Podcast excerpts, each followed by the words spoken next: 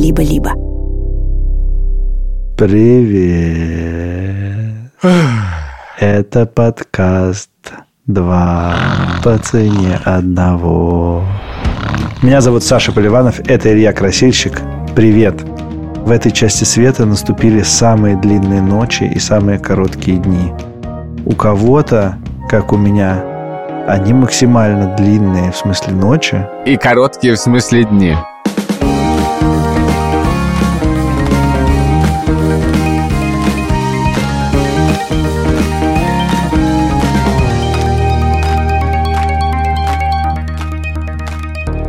Во сколько у тебя сегодня рассвело? Я сегодня встал в 7 и еще не рассвело. Разумеется, у тебя в 7 не рассвело. Это к гадалке не ходил, у меня тоже в 7 не рассвело. Сейчас Рига, Sunrise. Рига Sunrise. Это какой-то коктейль. 8.53. Нет, я ответственно тебе заявляю, что в 8.53 тоже не рассвело. Сегодня вообще не рассвело, потому что сегодня с 8 утра до того времени, как мы записываемся, то есть до 4 дня, шел снег. Когда идет снег, в целом светло, но он такими крупными, пушистыми хлопьями садился на заборы, на меня, собаку, уже присутствующий, так сказать, полутораметровый снежный покров, что было очень-очень новогоднее настроение, и было так уютно, что хотелось зарыться в этот снег и заснуть. Хорошо, но у тебя уже темно, потому что у тебя уже не меньше как 40 минут назад случился закат. Даже сегодня он с 15.42. Нет, закат сегодня тоже не случился. Как здорово. Давай сравним. Я точно знаю, что в Берлине сегодня восход был 8.06. И это лучше, чем у тебя, и я точно знаю это время не проверяю. А почему знаю, я потом расскажу. А вот Берлин Сансет случится в 15.52, то есть у нас есть еще 34 минуты. Ровненько. Блин, все-таки закат раньше четырех, мне кажется, это совершенно неприлично. Закат раньше четырех ассоциируется у меня исключительно со школой. А рассвет позже восьми? Все у тебя ассоциируется, прости. Что-то со школой меньше ассоциируется. Странно. У меня ровно он как раз со школой, что ты такой просыпаешься, абсолютно темно, входит мама, включает свет, и поет «Дети в школу, собирайтесь, петушок пропел давно, поскорее одевайтесь, смотрит солнышко в окно». Тут, конечно, должно быть рифма говно, извини. Светит солнышко в говно. Понимаешь, абсурд этой ситуации заключается в том, что солнышко не светит. И, скорее всего, в ближайшие несколько месяцев планирует быть в той же ситуации. Ладно, что мы как наш приятель Роман С. все время жалуемся? Давай перестанем жаловаться. Собирались записывать выпуск про топ-10 праздников, но я проснулся в 8.06 утра, потому что я решил, что я буду ставить будильник на время, когда в Берлине рассвет, потому что я хотел заставать полный день. Я не смог нормально проснуться, но я успел подумать о ситуации и успел предложить в нашем чате подкаста закрытом записать выпуск про сон, после чего немедленно заснул. И Поливанов сказал, выпуск про сон я готов записывать в любой момент. Выпуск мы устроим хронологическим образом, а именно мы начнем с подготовки ко сну. Дальше случится засыпание, потом случится сон, потом случится просыпание, и потом случится желание спать в течение дня. Оно непременно случится. Поехали. Ты знаешь, что я в целом часто засыпаю и могу заснуть в любой момент. Это неприятное свойство мне хорошо известно. Поэтому для меня как бы нету вот этого а когда сон? Сон сейчас. В смысле, где хронология? Я могу заснуть через 2 минуты, а могу заснуть через 8 часов, что я скорее... Не через 8 все-таки. Через 8. Через 8 часов, мама мия. Подожди, в смысле, я правильно тебя услышал, что если тебя сейчас посадить на стул и сказать «спи», ты заснешь? Ну, лучше положить, но в целом я, конечно, засну, да. Это очень странно. Мы недавно с тобой были на общем мероприятии в Германии, и там у нас были в частности, 20-минутные перерывы, и я ходил спать в гостиничный номер свой. Да, я это замечал. Скорость, с которой ты выходила, тут у меня э, настораживала. Давай обсудим вечер. У меня есть такая развилка. Она заключается в том, заснул ли я без подготовки к сну или не заснул, потому что это два разных вечера, они тогда по-разному происходят. Если я не заснул, то я иду гулять с собакой, после чего э, ложусь спать. А если я заснул, например, читая или переписываюсь с друзьями, или играю в покер по интернету или что-то еще, то потом я встаю часа в два, в три, гуляю с собакой и потом засыпаю типа в районе пяти. Пяти? Ну, по-разному бывает. Если встал в три, то да, типа туда-сюда погулял с собакой, сходил в душ, вот у тебя уже и пять. Господи, хорошо. Но это нормально, ты же до этого спал до трех. Сейчас, подожди, я не понимаю, почему ты спал? Ты играл в покер? Да, и заснул за этим занятием. Так бывает. Если вот это твое неожиданное событие Да, случилось. назовем его неожиданным событием, да. Точка сингулярности. Да. Короче, я стал фанатом вынужденным сна в два захода. Так сказать, ночь, которая состоит из двух ночей, меня так же устраивает, как и из одного сна. Вот вчера, например, вчера я заснул случайно в пол одиннадцатого. Встал в час, потупил. Типа часа в три, наверное, лег еще раз. Нормально. Есть некоторый парадокс. Он заключается в том, что я готов лечь спать в любой момент днем, хотя я этого не делаю. Но когда наступает вечер, когда уже все сделано и хочешь спать, в этот момент я начинаю максимально оттягивать момент засыпания. Я что-нибудь смотрю, я прокрастинирую, я залезаю в телефон и читаю какую-нибудь херь абсолютно. А ты понимаешь, почему ты это делаешь? Я думаю, что мне просто сложно как бы перейти в следующее состояние, и мне хочется еще что-то А сделать. нет такого, что жалко день? Наконец-то ты можешь время потратить на себя. Да, Можно, пожалуйста, я в этом состоянии еще побуду немножко.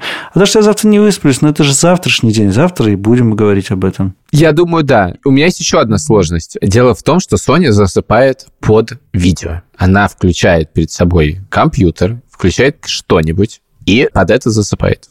Это может быть что угодно. Это могут быть рилсы. Это может быть, как правило, Екатерина Шульман. Поэтому я хочу сказать, что к голосу Екатерины Шульман я отношусь с трудом. Потому что мне кажется, что мы с ней живем. Она живет действительно в Берлине, но не у нас. И э, проблема заключается в том, что каждый раз, когда это происходит, я говорю, Сонь, надень, пожалуйста, наушники. Дальше Соня отвечает один из двух вариантов. Первый вариант. Ну, они очень далеко. А второй вариант. Они разрядились. Варианта «окей» не бывает практически никогда. Возможно, пару раз случался такой вариант. Ну, Илюх, заряди наушники и положи их рядом. Будь проактивен в своем желании не слушать Екатерину Шульман. При этом я хочу сказать, что я все время слышу Екатерину Шульман, но я, видимо, включил какой-то режим, что я вообще не знаю, о чем она говорит. Дело в том, что, возможно, она тоже включила такой режим и, может быть, довольно давно. Тебе важна подушка, на которой ты спишь? Да. Это дорогая подушка? Нет, она не очень дорогая, она куплена в Икее, но Соня открыла для меня мир Memory Foam. А для меня нет, и надеюсь, он такой же увлекательный, как Екатерина Шульман. Расскажи мне. Голосом Екатерины Шульман? Нет. И с такой же скоростью. Нет. Нет, даже не, даже не пробуй. Смотрите, по римскому праву есть подушки, которые бывают мягкие, твердые и запоминающиеся. Запоминающиеся подушки – это когда подушки, вот вы представьте, что вы лежите, и вот эта подушка, на ней э, вы лежите, и дальше ваша головушка, она вот заметна на, на вашей подушке, потому что не надо читать документы, как вы их читаете. Нет, не похоже. Похоже, как будто ты на рынке предлагаешь нам яблоки. Согласились. Яблоко я тебе не предлагаю. Значит, memory foam – это такая херь, которая запоминает немножечко, э, так сказать, memory foam. То есть это переведи. Да я уже все понял. Запоминает она твою башку. Ты же мне как голосом Екатерины Шульман объяснил это. То есть все-таки голосом Екатерины Шульман. Которая на рынке продает яблоки. Кстати, важная штука, которую я тебе хотел написать. Когда я слушаю иногда наши подкасты, я обнаруживаю, что ты говоришь массу интересных вещей, которые проходят абсолютно мимо меня на записи. Потому что, видимо, я либо сосредоточен на том, что сказать следующее, либо сосредоточен на том, чтобы ставить хоть одно слово, потому что у меня нет слов. И я пропускаю твои мысли, а они очень достойные. Возможно, просто мои мысли станут понятны после редактуры. Это тоже не исключено. Так вот, еще очень важный матрас. Я э, про матрас видел абсолютно гениальную. Я думаю, что это просто вершина рекламы. Я ехал на S-бане и проехал гигантский транспарант, которым было написано «Wir sind Matrassen». Здесь лежат матрасы, Мы матрасы. а мы матрасы. Тебя не впечатлила эта история? Я не могу тебя сегодня вообще ничем впечатлить. Ты мне лучше расскажи, сколько матрас твой стоит. Да я не... Во время ковида я купил матрас, который назывался Blue Sleep, что ли, или такой Blue что-то. Ты возишь с собой матрас? Можно я договорю? Я купил матрас. Я не сказал, что я с ним езжу. Я купил тогда матрас, потому что он показался каким-то очень классным матрасом. Кажется, это был просто очень хорошо разрекламированный матрас, но я его купил. Матрас был вроде ок. Я не заметил разницы. Думаю, я купил его, потому что у меня болела спина. Спина болеть не перестала, но потом выяснилось, что дело не в матрасе. Но с матрас понравился не только мне, но и моей кошке. Мир ее праху. Она похоронена на холме в Грузии. Она его обоссала. Пописала на него. Причем много раз. Один. А только один? Господи. Тогда она не понравилась просто случайно. Один, но какой? Это был сильный, так сказать, удар по моему матрасу и по мне. И я рассказал эту историю в Фейсбуке. Я не просил советов в этой истории. Я получил десятки комментариев, в которых мне советовали, что мне делать с моим матрасом и что мне делать с моей кошкой. Было выданы все советы, которые можно было выдать. Вплоть до совета, что кошка умирает. Это абсолютно не так, потому что кошка умерла через три года после этого. Второй раз я выбирал матрас, когда мы были с Соней в Тбилиси, и мы выбирали матрас для нашей кровати.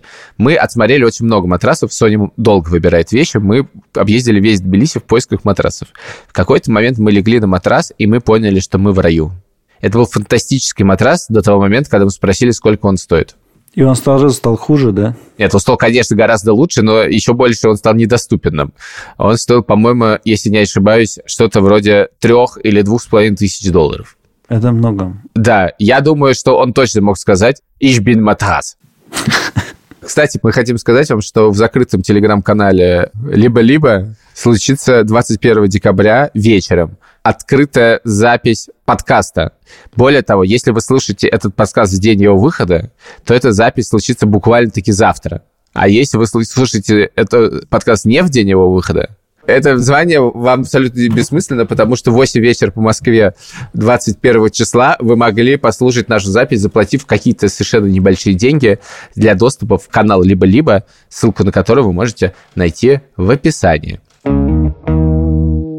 Насколько тебе важно, какое постельное белье? Мне важно, какое постельное белье. Э, расскажи про А это. тебе? А почему ты все время меня спрашиваешь? То, что ты меня не спрашиваешь. Мне просто с недавних пор тоже стало важно. Ну, поскольку я засыпаю как бы везде, во всем и так далее, это, в общем, не очень важно. всё это. А носи с собой. Подушка, например, совершенно не важный элемент, потому что все равно я сплю без нее практически. Блин, представь себе, человек входит в самолет, достает свою простыню, вынимает одеяло, подушку, надевает пижаму и включает Екатерину Шульман. Ну, в каком-нибудь трансатлантическом перелете первого класса что-то похожее происходит, только ему все дают. Это правда. Ты был? Нет. Хорошо. Но как авиационный журналист я... Я видел. Да, я посещал на борту самолета, не будучи в воздухе. Должен сказать, что я пару раз был, не первым классе, конечно, но это очень странное ощущение, когда ты лежишь в воздухе. То есть ты как бы на кровати, у тебя дисинкразия. В самолете ты не лежишь на кровати, но ты лежишь на кровати и понимаешь, что под этой кроватью ничего нет. Вернемся к белью. Белье. Это не влияет на мое качество сна, но мне ужасно приятно, если хорошее, свежее белье. И вообще я еще полюбил белое белье, и мне прям приятно, если оно хорошее. Если оно как обычно, то ничего страшного. А если хорошее, то мне прям приятно в нем. Да, белое хлопковое белье. Я хотел сказать, а ты когда-нибудь летал на частном самолете? Я не летал. Я летал. Очень хорошо. Надеюсь, это все, что ты хотел заявить в связи с этим. Нет, это не все, что я хотел заявить. А пил ли ты когда-нибудь коктейль за 40 евро? А я пил.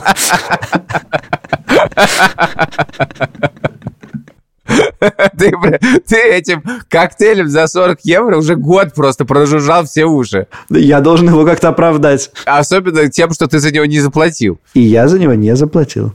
Так вот, я видел в частном самолете двуспальную кровать. И это меня, конечно, поразило. У меня было, собственно, большое сомнение, что, с одной стороны, надо поспать, а с другой стороны, я думаю, ну это же такая роскошь, тратить ее на сон. Надо получить с этого все, что ты можешь получить. Потом я заснул.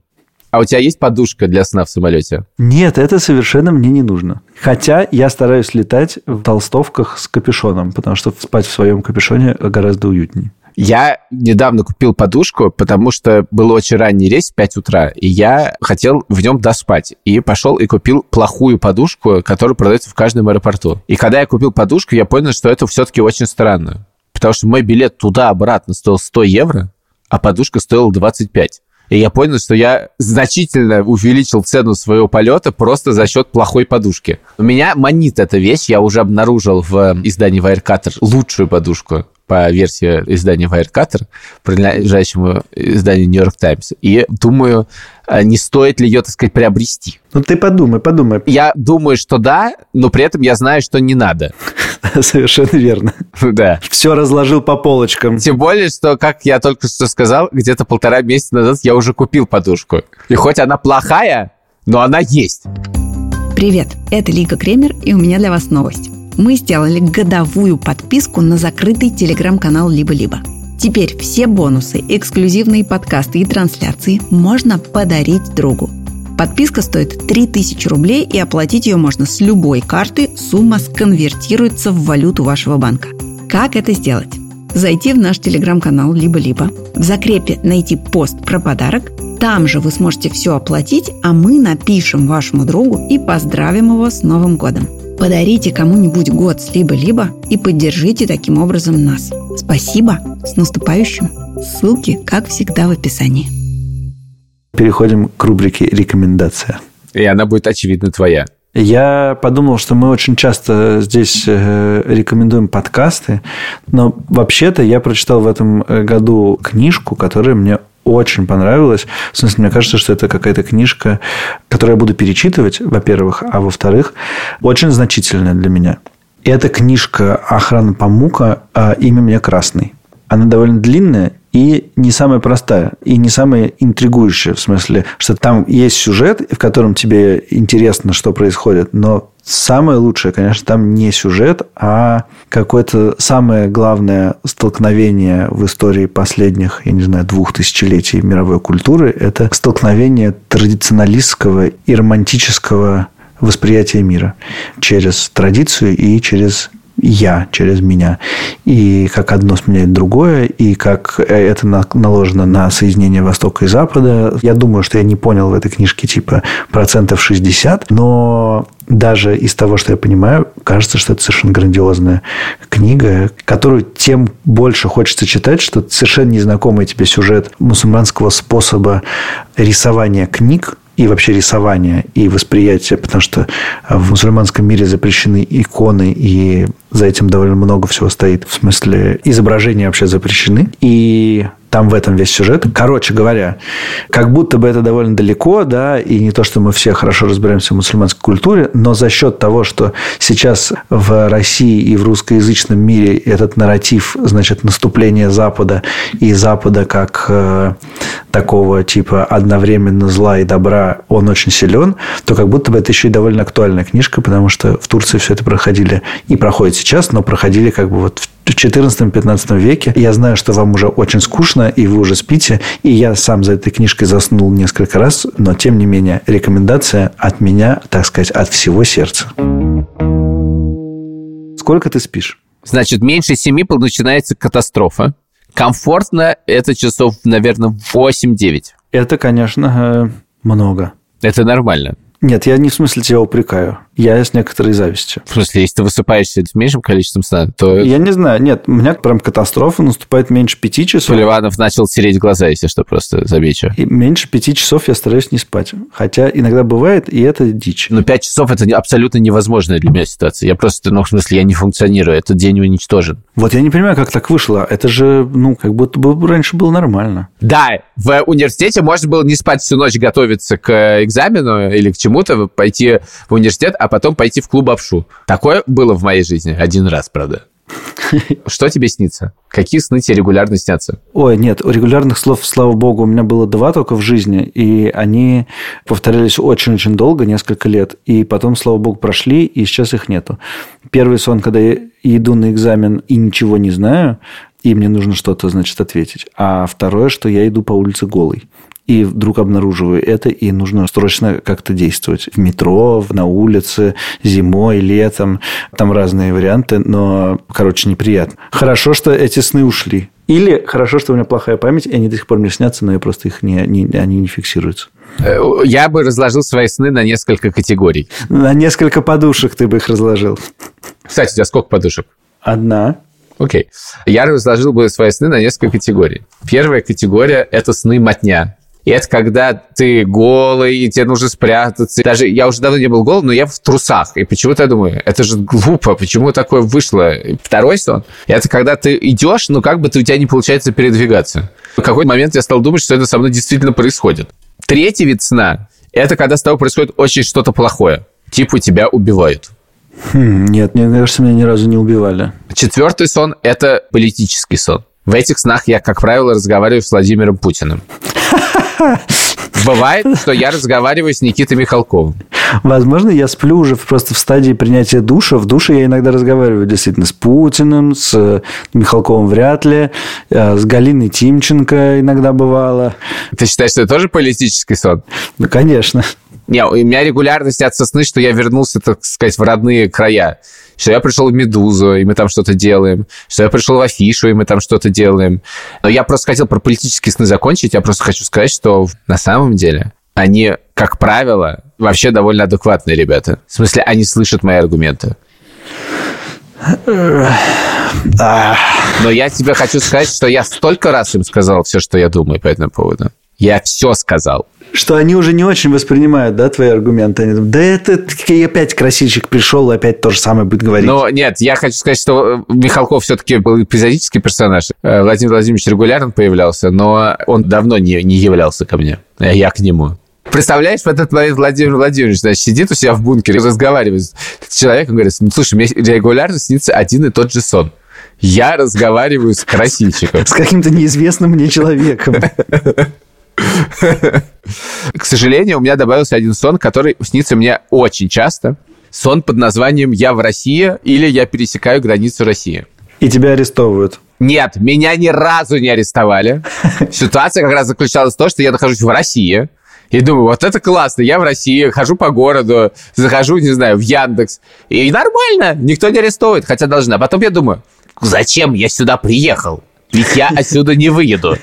И дальше у меня начинаются разные сценарии по выезду. Один раз я выезжал через Псковскую область и Беларусь.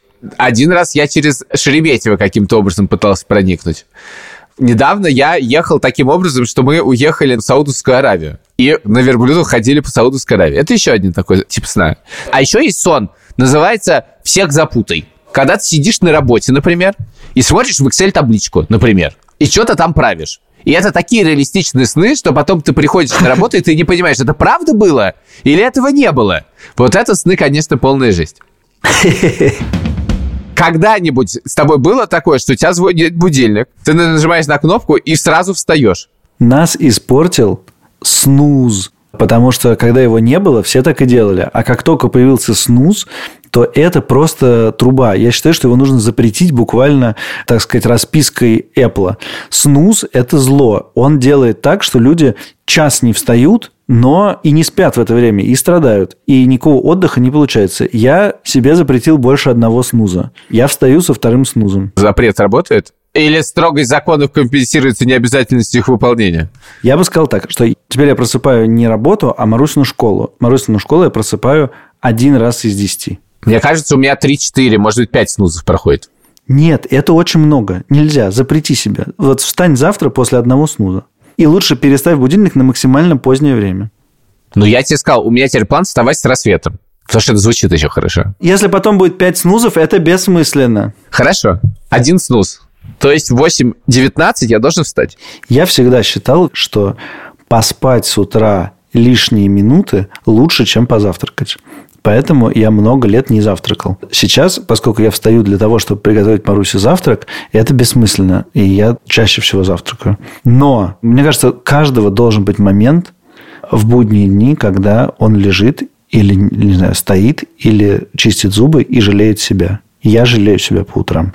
Я говорю себе, завтра я точно лягу нормально и высплюсь. Я себе это обещаю, я даю себе слово. Потом я говорю себе, ты же сейчас говоришь в измененном состоянии. Не давай себе обещаний в измененном состоянии. Это как давать обещания себе. В смысле, в измененном? Ты пьяный? Нет, ты еще не проснулся. Ага. У тебя еще не все мозговые активности, так сказать, приняли обороты. Буквально как с похмелья давать обещания. Никогда не надо этого делать. Ну, с похмелья, мне кажется, дают себе только одно обещание. Сначала надо пожалеть себя, потом себе что-то пообещать, потом сказать себе, что ничего обещать не надо. И так я бодрюсь. Так я встаю, и мне нужно на раскачку минут 10-15, потом я прекращаю жалеть себя и уже живу обычной жизнью. Но есть люди, которые для этого пьют кофе. Вот это я вообще не понимаю. Знаешь, вот это, пока я не выпил утренний кофе, я не человек. Мало того, что кофе невкусный, это ладно, но я вообще не понимаю, как может быть эффект просыпания только чисто психологически, мне кажется. Никакой медицины за этим не может быть. Я хотел бы зачитать сообщение от нашей продюсерской Насти. Они пьют его, чтобы покакать, в скобках. Сама такая. Блин, у меня много вопросов возникло. Я пью кофе по утрам. Не для того, чтобы покакать. Хотя это, безусловно, приводит к этому. Блин, ну как? Потому что кофе работает как слабительное. Да? Да. Но я его пью именно для того, чтобы проснуться. Видел, какой сегодня утром был злой? Ты? Да. Но это было не утро. У меня это было 10.30 утра. Да. Я встал в 9 и, не, и так и не сделал себе кофе. Я был злой, как собака. А ты покакал? Конечно. Я несколько раз утром хожу за этим. Так, так, так, Надо так. подготовиться ко дню. Подожди, не хочу это все слышать. Я совсем, Ну, это я совершенно, уже услышал. совершенно, я не Ты, хочу ты это уже слышать. услышал. Возможно, даже не только ты. Давай-ка мы перейдем. У тебя нет такого, Нет, что нет, ты, стоп, ты стоп, думаешь? стоп, стоп, стоп, стоп, стоп. Я не думаю в этот Ведь момент. Путин тоже сидит на толчке. Нет, я совершенно про это Помнишь не фильме Мистецкого, каком-то, я забыл каком, есть сцена, как у Сталина запор. Я не думаю о Сталине и Путине в этот момент. Нет, я не думаю. Я жалею себя. Слушай, а тебе не кажется, что наша жизнь полное говно? Ты понимаешь, что единственное, что ты позволяешь себе утром, это иногда пожалеть себя. Не иногда. Это только в будни. Хорошо. Это единственное, что ты можешь себе позволить утром. Я, кстати, хочу сказать, что вот считается, что люди, когда рожают детей, они стремительно взрослеют, стареют. Так я вот еще хочу сказать, что люди стареют в тот момент, когда дети идут в школу. Потому что человек, у которого ребенок ходит в школу, и человек, у которого ребенок не ходит в школу, это совершенно разные люди. Потому что человек, у которого ребенок ходит в школу, очень беспокоится о своем сне. А если он беспокоится о своем сне, он беспокоится о нем вечером. А если он беспокоится о нем вечером, когда это единственное время, когда можно его встретить, этого человека в твоей жизни как бы Он самый практически нет. человек на свете сразу становится, конечно. Да. Дневной сон я хочу с тобой обсудить. 15 минут бодрости для бодрости. Это очень приятно, я это почти никогда не делаю, но когда ты просыпаешься через 15 минут, это абсолютно ужасно. Потому что все в тебе говорит, что надо спать дальше, и это гораздо лучше, чем все, что с тобой случится. И выйти из этого состояния очень сложно, но потом очень хорошо. У меня вообще не так. Нет, я просыпаюсь и думаю, блин, вот классно поспал. Давай делать делишки дальше. И вот этот момент, когда я просыпаюсь, я не жалею себя. Спасибо да большое, дорогие друзья. Это был очень странный выпуск, если вы еще с нами. Я вот знаю людей, которые используют наш подкаст в качестве снотворного. Мне кажется, сегодня у вас все сошлось. Вы должны были быть рады. Если вы должны были быть рады, то вы должны зайти, поставить нам оценку и написать отзыв в приложении, в котором вы слушаете подкасты. Засим? Засим. Это очень плохое слово. Ибо мы заканчиваем этот подкаст. Засим. Прощаемся. Пока.